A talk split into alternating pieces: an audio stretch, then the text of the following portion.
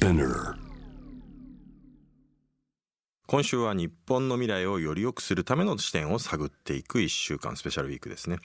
えー、初日の月曜日は現在の日本の女性を取り巻く状況良くなった点そしてまだまだ足りない点についてこの方はどう感じているのか伺います。330万部を超える国民的ベストセラー女性の品格の著者で昭和女子大学理事長総長の坂東真理子さんに伺います。もしもし坂東さんこんばんは。あばんは。坂東です。あはじめましてよろしくお願いします。よろしくお願いいたします。はいえっ、ー、と坂東さんですね。まあ東京大学卒業後、えー、総理府まあ現在の内閣府に入省されて、はい、えー、男女共同参画室長そして埼玉県副知事などを歴任されました、はい、えー、1998年には女性初の総領事オーストラリアブリスベンにもなられたほか2001年には内閣府の初代男女共同参画局長として女性を取り巻く状況の改善に携わってこられました。まああの男女雇用機会均等法が1986年とかですから、はい、まあ、あれからだいぶ世の中も変わってきたとは思うんですけれども、あの20年ほど前のこの男女共同参画の議論と、まあ、今を比較してどの点があの変わってきたのかこの辺りを教えていただけますでしょうか？はい、あの変わったところと変わってないところがあるんですが、うん、あの2003年にあの2020年までに今年ですね2020年までにあらゆる分野の指導的地位の30%を女性にという目標を定めてるんですね。うんこれは男女共同参画本部閣議でも決定したんですけれどもこの2020年になりましたけれども、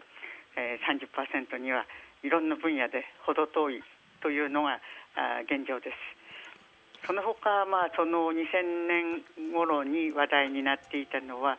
あの再チャレンジ、うん、あの当時、えー、まだまだ女性は結婚して子供が生まれたら家庭に入る。それでしばらく家庭にいてからあもう一度職場に社会に戻ることができるように再チャレンジするのを応援しようと、うん、いうようなことがよく言われていました、うん、あともう一つは女性に対する暴力特にドメスティックバイオレンス DV というふうに言いますけれども女性に対する暴力はあ犯罪であるという意識が少なかったんですけれども当時からあこれは犯罪だからなくしようというふうな議論が盛り上がっていました。うん。なるほど。でも、まあ、今ねあの挙げていただいた3つの現在の状況をフォローすると、はい、まあ、この2020年30%という目標を、まあ、政府がちょっとこれ達成できなかったので、まあ、2020年代のなるべく早い時期という曖昧な言い方にこれ伸ばしましたね、まあ、だから、まあ、あの実質的にはまあ10年先送りしたっていう言い方ではあるっていうことでしょうね。でもそれはね、まあ、ひっそりとだから皆さんあんまり気がついてないだろうと思いますけれどもあの2020年30%というのをあの安倍さんがあ来日内閣で、えーえー、総理に戻られた時に、えー、大きく女性活躍社会ということで2020年30%を目指しますとおっしゃってたんですけれどもあのできなかったねっていうのはひっそりと消えていきました。これあれなんですよね、まあ、あの業界によってもなんていうか達成している業界とそうでないところがかなりはっきり分けられてもいて僕もあの今回、まあ、今あのちょっと違う話になりますけどあの日本学術会議の新会委員の任命拒否問題がちょっと注目されてますけど、はい、実は日本学術会議はまさにこのジェンダーバランスが悪いということを、まあ、自ら問題視して、はい、えっと、3年前の2017年からあの女性の会員が210人のうち30%女性の会員になってるらしいですね。それは本当に画期的なあことですね。だからまあなんかただやっぱり政治家が今多分10%超えるぐらいですかね女性議員があの衆院はあの9.9%で参議院はあ22.9%とちょっと多いんですけどそうですね10%超えるところですねそうですね、まあ、あとはやはりまあ企業のまあ管理職あるいは執行役員役員だとまだまだこれも30%には程遠いような状況というのがあると。はいはい、そして2番目のこのあの2000年頃に、まあ、再チャレンジということを、はい、あの提示いただきましたけどこれ日本だとねあの M 字曲線問題なんて言われてそうなんです。あのこれは実は変わったんですよ。はいあの特にあの1975年頃っていうのは団塊の世代の女性たちがちょうど出産育児の時期だったっていうこともあってあちょうど20代後半から30代全般の頃には女性の労働力率が46%くらいにまで下がるんですが、うん、それがあ今はもう75%くらいにまで、えー、なって M 字型、まあ、少し減りますけれどもほとんど目立たないようになってきている、まあ、これはあの女性たちが働き続けるようになったっていうこととあと出産やあ育児を先延ばしするあるいは分散するということであまり出産育児期にパタッとみんな辞めるっていうことがなくなったんです、うん。まあ、だから企業側の意識も当然変わってきて、はい。まあ、産休、まあ、子供を産んだ後にきちんと元のポストに戻れるあるいは働きながら子供が小さいうちはあの柔軟にフレキシブルに働けるような制度を、まあ、確保そういうの熱い企業に優秀な女性が、ね、残りやすくなるみたいな、はい、そういった変化もあるんでしょうね。はい、それと女性が結婚しない子供を持てない持たない、うん、まあ、そういった傾向とダブルで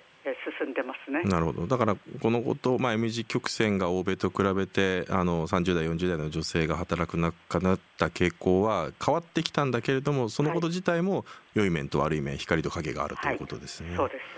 はい、そして3番目のこの DV、まあ、はい、女性に対する、まあ、性暴力、暴力に関しては、まあ、これもその坂東さんがかあの関わってこられてた20年前と比べると、まあ、相当これ進んできて刑法の、ね、改正なんかも今まさに行われとしていて、相当ここも改善が見られるのではないかと思うんですが、いかがでしょう、はい、そうです。あの特にあの、まあ、肉体的な暴力は比較的分かりやすいこともあってこれは犯罪であるという認識が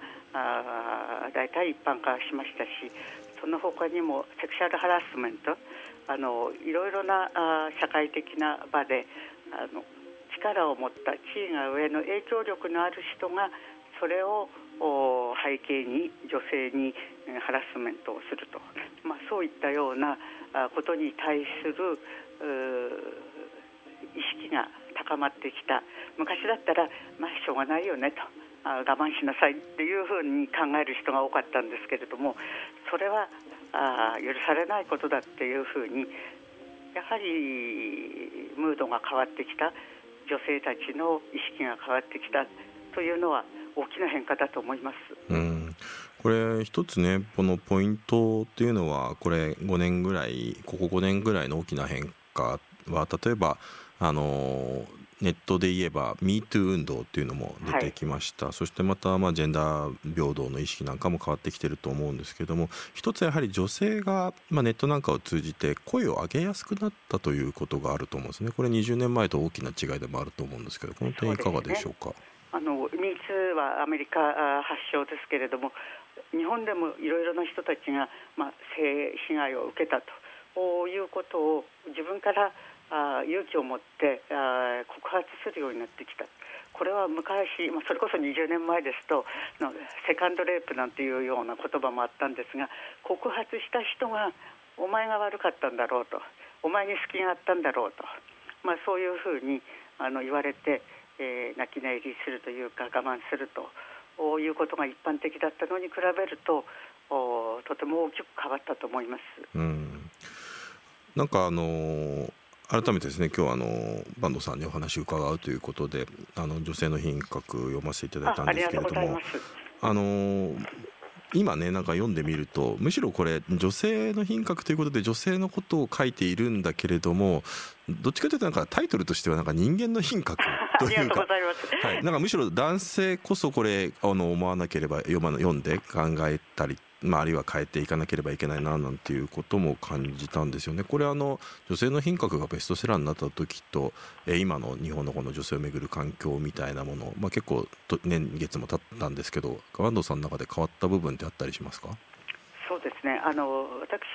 その本を書いた時はまさしくあの女性がこれ社会に進出していく、まあ、その時に男性のできることを私もできます。男性と同じように、うん、偉くなることができます。管理職に就くことができます。というのではちょっと寂しいなと、うん、女性が社会へ、えー、進出していくには今の男性たちの作り上げたあ組織男性たちのマナールール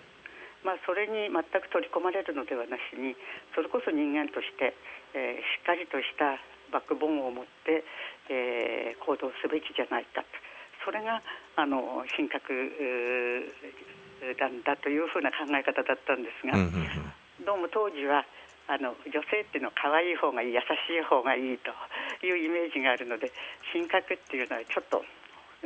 骨がある骨太どうも相性が悪い言葉を組み合わせましたねなんてなことを言われたこともあるんですけれど。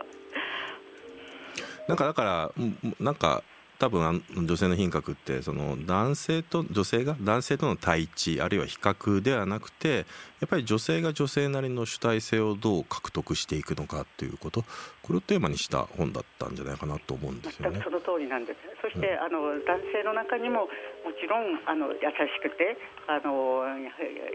一人一人にきちんと対応できるような、まあ、いわゆる女性らしさを持ち合わせた立派な方がたくさんいらっしゃる。礼儀正しい方もたくさんいらっしゃる。一方で、えー、女性の中でもちょっと、えー、乱暴だったりいや人の気持ちが分からなかったりっていう男性の悪いところ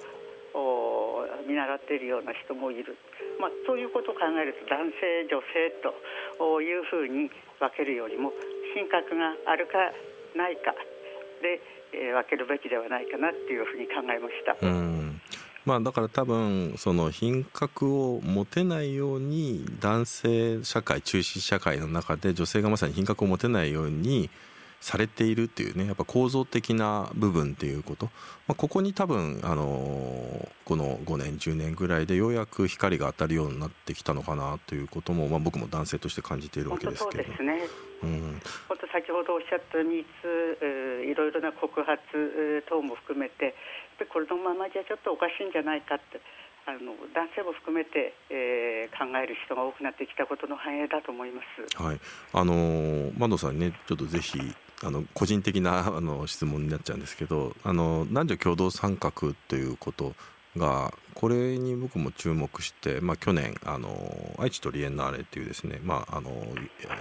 愛知県の芸術祭のイベントを僕は芸術監督と務めて、はい、まあ、これはどっちかというとその男女のジェンダー平等っていうのと違うところで大炎上してしまったんですが、はい、ただその半年ぐらい前に、まあ、記者発表であの参加する男女のあの作家を半々にするっていうこと、はい、これをまあ発表したら、まあ、かなり多くのいろんなところであの取り上げられて、まあ、賛否両論も含めて取り上げられたんですよね。ただなんかあの僕個人は、まあ、男女共同参画って日本全国の自治体にあって大体そういう文化局みたいなところに男女共同参画局っていうのがあるんですよ、あるんだけれども実際にそれがあの文化事業として行政がイベントやったら大体そこに出る人が男性ばっかりで、あれなんで男女共同参画っていうのに行ってるのに実際にやると男性ばっかりいろいろ選ばれるのっていうところがあってですねあえてこれはまあ枠としてテーマは崩さずに男女を平等にするっていう、まあ、アファーマティブアクションとしてこれやったんですけれども、まあ、今第5次のねあの男女共同参画基本計画作ってる最中でそこにまあポジティブアクション積極的是正措置、アーマティブアクションだったりクオータ制みたいなことへの言及もあるんですけれども、まあ、これはやっぱり批判する人もねあの多くて女性にゲター履かせるのかみたいに言う人も多いんですけどこの辺りどういかがでしょう、はいあの男性だけではなしに女性、えー、自身の中でもクォーター女性だからということで優遇されることを潔しとしない、うん、私たちは実力があって実力で評価されるんだと言いたい方があやっぱり、えー、多いんですね、うん、まあ、男性の中でもいやこんな科学の世界ではもう本当にちゃんとした成果を上げればあちゃんと認められるんだから芸術だったらちゃんといい作品を作ればいいんだから別に、えー、男性だ女性だっていうことを言わなくてもいいだろうっていう、えー、議論をする方が多いんですけれども、うん、今あおっしゃいましたようにそれにしてはこんなに血管に差があるのはなぜだろう？そうなんですよ。きっとあの目に見えないアンコンシャスバイアス、うん、私たちが気が付いていない構造の中で女性たちが能力を発揮できなくなってきているのではないか、うん、だから今、それは乗り越えるための一時期、まあ、期間限定でこのアファーメティブアクションとかあクォーター制とかっていうことで女性の背中をちょっと押すっていうことが必要な時期ではないかなと思います。うんあのね、実力で評価されたいって言ってもそもそもその評価する人が男性ばっかりでそうなんです。フィルターが歪んでるんじゃないですかっていうことですしあと僕がすごくここ数あの数ヶ月のニュースで印象的だったのがその先ほど坂東さんがおっしゃったこの科学の世界だったら実力で評価されるじゃないかっていうはい、いう男性。でもねこの今回のこのコロナになって皆さんあのアカデミズムの人たちもステイホームして研究した結果どうなったかっていうと男性が論文増えて女性は論文減ってるらしいんですよね。あそうですか？そうです。そうつまりこれはだから家庭においてステイホームでやっぱり子どもの世話だとかケア労働だとかそういうものがやっぱり女性に結果押し付けられてるっていうことの一つの反映でもあるでしょうからだからなかなかこの辺りはそんなそう簡単にはいかないっていうふうにも思いますね。あの科学者だけで私にあの在宅勤務が推奨されてあの普通の勤労者の方たちが家庭で仕事をするようになったんですが例えば専業主婦の人なんかもうやめてくれと早くあの夫を職場で預かってほしいとかですねあのあるいは2人とも在宅勤務をしていてもやっぱりあの家事とか食事の用意とか子どもの世話はあ女性の負担になるから。やはりその在宅勤務になったら家庭の中での共同参画っていうのが十分でないっていうことを意識させられたっていう声は結構あるんですね。そうでしょうね。だから家で Zoom をやるにしてもその Zoom 会議が男性とも女性も両方働いてると、その同じ部屋でその会議があの被っちゃうとできないので、まあそうすると女性が外にカフェに行ってカフェとかねなんか、ね、はい、静かなところみたいなっていう取り合いになっちゃうなんていうね話を聞いたりもしますね。だから本当社会へ女性が進出するだけではなしに、まあ、あの家庭に男性が進出するというかあの家庭だけではなしに私はあの無償労働の世界あのお給料には結びつかない社会的なあの地位には結びつかなくても人間が生きていく上で社会を維持していく上で、えー、大事な活動っていうのたくさんありますよね。うん、なんとなくなんかそちらの方は、まあ、女性たちがやればいいんだろうと。えーと、男性はやはりその能力を発揮するときに、えー、稼いでなんぼっていうかあそれが能力の証報酬が能力の証っていう、えー、価値観っていうのはまだまだ根強いような気がしますね。うんまあ、またそういうね価値観をコロナがどのようにね変えていくのかっていうこともあの非常に重要なポイントになるのかなと思うんですけれどもあのこの実はこの後伺いたいのがこの出口のね見えなかった見えないこのコロナ禍で、まあ、そうした人生観あるいは働き方にもあの悪いことだけではなくていい意味でのポジティブな変化も出てきていると思うんですね。まあ、そんな中あの坂東さんがあの追い活えー、老人の老にあの活動の活という、はい、読ませる「追い活のすすめ」という本、はい、はい、書かれまして、まあ、人生100年時代に必要な心構えを指摘されてるんですけれどもあのなぜこの「追い活のすすめ」を書こうと思われたんでしょうか。はい、あの私もだいぶ年を重ねてきたんですが皆さんあの私の周りの同じ年代ですと就活ブームといいますか、うん、あの終わる方の活動ですね、あの自分があの亡くなる前にあの身辺をきれいにしていこうとかっていうようなことは熱心なんですけれども、うん、人生100年でしょ、今は、うん、まあ、100年はないにしても、90年くらいまで生きる方が多いのに、えー、ちょっと早すぎるんじゃないかと、うん、就活より就活。あの、就職の就活とかね、あるいは老活。あの、高齢期をどう生きるか。っていうことを考えなきゃいけないんじゃないか。高齢者の人たち多い勝つ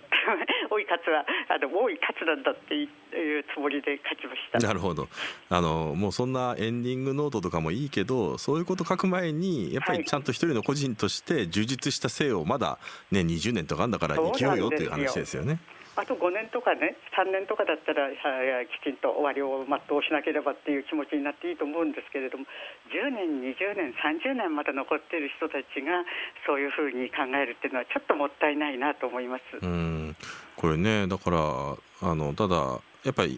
まあ、追い活の勧めでもやはりまあ仕事のこと書かれていましたが、はい、あのどうしてもその長年ね日本の場合は特にやっぱり終身雇用で長年一つの会社に勤めてるっていう方が多かったっていうこともあって、はい、なんかやっぱり仕事特に男性はね仕事辞めた途端もう元気を失ってしまう人も多いんですよね。はい、これだからでそしてまた今まではなんていうか自身のアイデンティティがなんか組織にね所属していることで支えられていたところがあるのが途端にやっぱそういうものがなくなって一人の個個人として立っていかなきゃいけなくなった。こういう中でまあ人生の生き直ししなきゃいけない部分もあると思うんですけれども坂野さんこれあの追い活をする上であのどのようになんですかねその自分の考え方を変えていく上で必要なことってどういうとこだと思いますか、はい、あの自分の価値はそのどれだけ稼ぐことができるか優勝労働をするかあるいは組織の中でどれだけ偉くなってるか肩書きがついてるかではなしに自分が個人としてどれだけの無形資産っていうんですかね。あのお金には換算されない見えないけれども資産を持っているかどうかということでその資産っていうのはあの信頼できる友人信頼できるネットワークですとかあるいは知恵とか経験しかもそれを必要としている人のために提供することができる周りの人をできる時に、えー、できるだけの助けを提供することができる、まあ、そういう生き方そういう考え方が男性にも女性にも必要になってきてるんじゃないかなと思いますね。とりわけね、まあ、ちょっと前半の議論ともつながりますけれども例えば女性であれば、まあ、夫を当てにしないで生きる生き方まあ、今まで当てにしてきた、ね、方はやっぱりそういうことも多分必要な局面が出てくるでしょうしあるいはまあその結婚してね仕事辞めてその後のキャリア犠牲にして家族に尽くしてきたっていう方がでも家族も子供も大体一通り成長してあの独立してまあ、そうしてじゃあこれから何しようみたいなね思うところもある。この辺りなんか男女で違いってあったりするんですかね？そうですねあの女性の場合は男性があ仕事にあの打ち込むように、まあ、家庭の中でも子育てにあの打ち込む人が多いんですがあの男性よりも早く早々とあの子育ては終わっちゃうんですね、うん、まあ、もちろんあの50になろうが60になろうが子供は子供ですけれどもでもそうしたその子育て、えー、に全力投球をできる時期が過ぎた後自分はあどう生きていくのかっていうのは男性よりも早く切実に突きつけられる自分のアイデンティティっていうのはどこに求めるかっていうのがあります。それからあの生き方の前にあの経済的な収入を今まで男性は、まあ、年功序列で終身雇用で安定的に妻子を養うことができるという前提だったんですけれどもあの先ほどおっしゃったようにコロナコロナ前から日本の企業があ、まあ、パワーを失ってきた成長力を失ってきたっていう中で、えー、自分のところの社員に対してとても、まあ、冷たくなってきたというか最後まで抱え込まなくなってきた、うん、まあ、リストラですとかあるいは、まあ、倒産ですとか、まあ、そういうことで企業が社員の面倒を定年まで、えー、見ることができないということは女性にとっては男性があずっと一生自分の経済的なサポートをしてくれることを当てにできなくなってきたということと裏腹なんですね。これはあのもう一つですねあのコロコロナのこともあの書かれていて重要だなと思うのがやはりまあ高齢者要するにコロナが高齢者ほどやっぱり重症化しやすいというリスクがあって、はい、まあ、そしてその結果まあ本当は自分らしく生きるためには本当に若かった頃みたいに外にも出ていろんな人と交流して、まあ、そういうことが多分健康だったりとか多分精神状態を多分健康にするようなところがあると思うんですけどコロナでやっぱそういう高齢者がすごく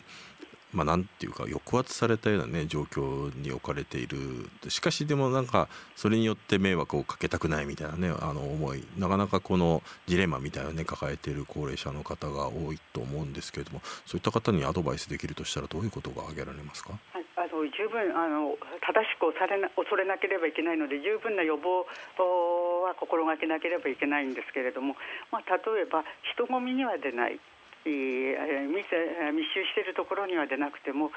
自然の中に出て、えー、散歩をする運動をするなんていう行動はもうどんどんした方がいいわけですしあのいろいろなあ新しいチャレンジ例えばパソコンですとかインターネットとかから情報を、得るとかあ今までできなかったことをやるチャンスだっていうふうに前向きに変化を捉えないとあダメだダメだダメだで引きこもっていったら本当にあの認知症も進むし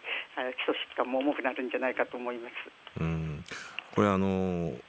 この本の中のね終わりにところで書かれてるんで僕はやっぱりすごく印象に残ったのがあのフレーズがあって高齢者は感動しましょう学習しましょう意識して機嫌よく過ごす努力をしましょうと書かれています、はい、ありがとうございます、はい、私はねあの今までの高齢者はアイウェイをだったけれどもこれからの高齢者は書きく傾向になろうと言ってるんですね。あいうえおっていうのはもう諦める、うん、意地悪、うん、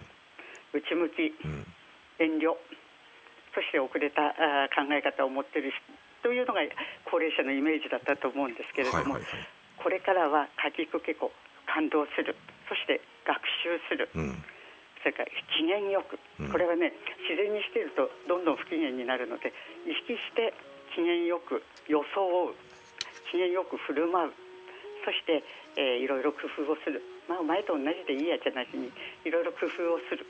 そしてもちろん健康。心身が健康。そして、